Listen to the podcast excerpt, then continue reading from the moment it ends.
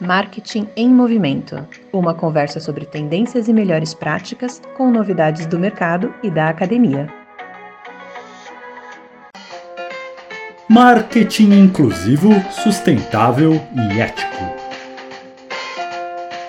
Alô você, obrigado pela audiência. O nosso episódio passado sobre a Shein foi um sucesso. As pessoas escreveram, as pessoas se manifestaram falando sim, eu uso a Shein, eu uso a Shine, eu uso a Shein de qualquer forma que a gente pronuncie o nome dessa empresa, ela é relevante sim no Brasil e as pessoas se manifestaram e por conta disso, Kavita Hansa, nossa professora, mandou um episódio especial do nossa sessão de marketing ético para conversar sobre desdobramentos e avaliações sobre esse modelo de negócio.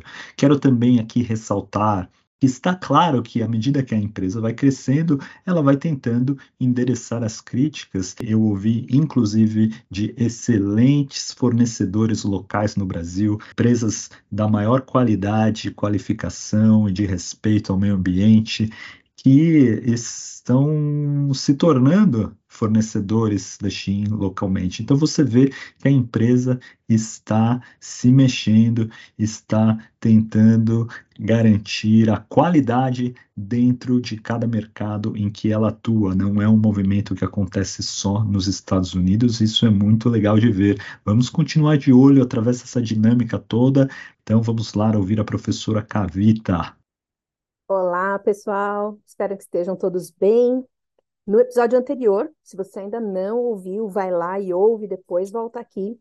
O Pedro falou de uma tal de Shein, e eu imagino que é assim que o pessoal fala lá nos Estados Unidos, e é, o jeito oficial da marca de pronunciar a sua marca, mas aqui no Brasil a gente conhece a marca como Shein ou Shine, já ouvi algumas pessoas também falando Shine, né? É, e você, como que você pronuncia essa marca?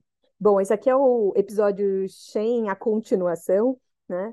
O Pedro, lá no episódio anterior, fez uma bela análise sobre como a Shen atua nos quatro P's do marketing, falou do produto, do preço, da promoção e da distribuição, das estratégias associadas a esses quatro P's, e também o segmento dos consumidores, né, que mais consomem desta marca, abordou um pouco aí do comportamento desses consumidores. E no final ele levantou também algumas das preocupações legais e ambientais sobre o tipo de negócio da Shen.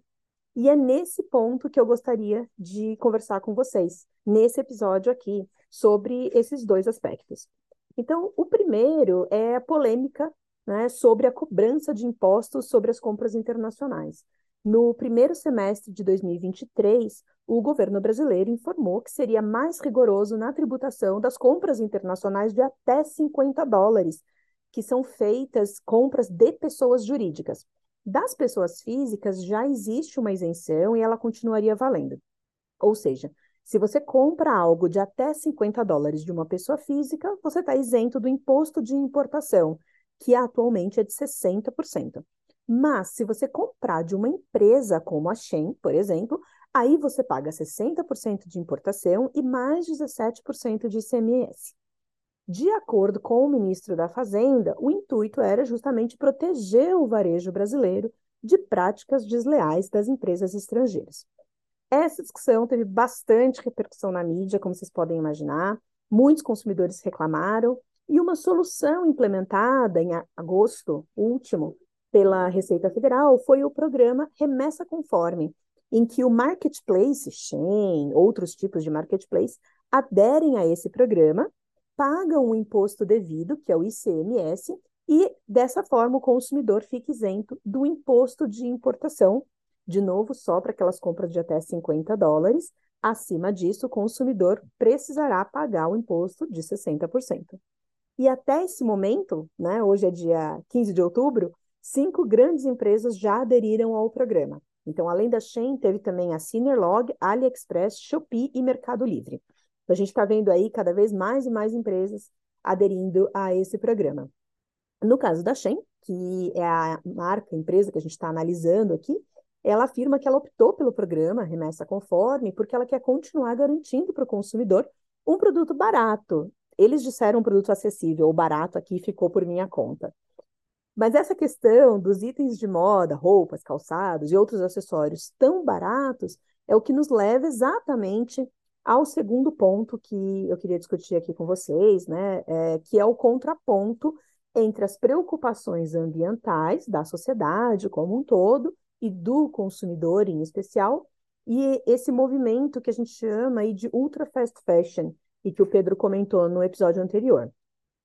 Então, se antigamente a moda mudava a cada estação, tinha moda outono, inverno, primavera, verão, agora, como o Pedro mencionou, ela muda praticamente toda semana. Claro que não foi a Shein que inventou o fast fashion. A gente já via isso em redes físicas de varejo, como Renner, Zara e C&A. Né? Mas as empresas como a Shein intensificaram esse comportamento de compra. Essas empresas digitais, elas fizeram do ultra fast fashion um modelo de negócios que é baseado em três pilares: uma produção de baixíssimo custo, altíssima frequência de compra e uma vida curta para cada peça que ela é comprada e utilizada. A ideia é que o consumidor pense: se não dura muito, não tem problema, paguei baratinho e posso comprar outra peça quando, quando essa aqui estragar. O problema disso, como vocês podem imaginar, é o altíssimo uso de recursos e consequente impacto ambiental desse tipo de produção e consumo. Para vocês terem uma ideia, a indústria da moda é a segunda maior poluidora do mundo, atrás apenas da indústria petrolífera, em 2020, foi publicado um artigo na famosa revista Nature Reviews, vou deixar o link do artigo aqui na descrição do episódio, sobre o preço ambiental do fast fashion. Os principais impactos são no uso de água, a poluição química, a emissão de CO2 e a geração do lixo têxtil, né? então das roupas, calçados que são jogados fora. Ou restos de tecido também. A indústria têxtil ela produz 92 milhões de toneladas de lixo por ano e consome 79 trilhões de litros de água na produção. E não há planeta que consiga aguentar esse ritmo, ou pelo menos o nosso planeta não aguenta, né? Em 2020, eu estive na Nova Zelândia em uma visita acadêmica para desenvolvimento de pesquisa, fiquei lá por 12 meses, na Universidade de Otago. E aí lá eu tive a oportunidade de conhecer a professora Lisa McNeil, que estuda moda sustentável e padrões de consumo. A gente conversou brevemente sobre um artigo que ela tinha publicado em 2015 sobre o conundrum. Conundrum é um problema que é difícil de resolver por parte dos consumidores. Então, os consumidores querem ter um estilo de vida fashion e, ao mesmo tempo, querem seguir um consumo sustentável, um padrão de consumo sustentável. E isso se aplica exatamente à geração Z, que o Pedro explicou que é a geração que mais consome na Shen. No estudo da professora Lisa, ela encontrou três grupos de consumidores. O primeiro é o consumidor mais individualista, que tem baixa preocupação ambiental. Esse consumidor prioriza preço baixo e muitas novidades. O segundo, e é, como vocês podem imaginar, é exatamente o consumidor da, da Shein. O segundo grupo de consumidores é o que ela chamou de socializável, que já começa a se preocupar com o meio ambiente, mas ele mostra uma inconsistência entre a preocupação que ele tem, que a gente chama de atitude, e o comportamento real. Ou seja, uh, ele se preocupa com a questão ambiental, mas ainda assim continua comprando no fast fashion. As principais barreiras que esse segundo grupo de consumidores enfrenta né, é, para que ele possa né, abandonar o fast fashion e abraçar uma moda mais sustentável, são os preços altos, a potencial falta de aceitação social da moda sustentável no seu grupo, no seu círculo social, e uma falta de conhecimento mais aprofundado sobre os impactos ambientais e sociais do fast fashion. E, por fim, o terceiro grupo é daqueles que são mais sustentáveis, estão dispostos a fazer algum sacrifício nas suas escolhas em termos de moda para serem mais sustentáveis. Então, eles aceitam é, reduzir o volume de compra de produtos de moda, roupas, calçados e outros acessórios, né, é, fazendo esse sacrifício para manterem seu padrão de consumo mais sustentável. Esse estudo ele foi feito lá em 2015 e pelo sucesso da Shein em 2023, me parece que o grupo dos consumidores sociáveis se moveu mais para o lado dos individualistas do que para o lado dos que estão dispostos a fazer sacrifícios. Enfim, as soluções para essa problemática não vão ser fáceis de serem pensadas e implementadas, e certamente não podem ser deixadas a cargo da consciência dos consumidores. Os governos e as empresas precisam desenhar soluções conjuntas e responsáveis se quisermos mudar esse cenário. Muito bem. É, esse era o nosso episódio, esses eram alguns dos pensamentos é, e ideias que eu queria compartilhar com vocês.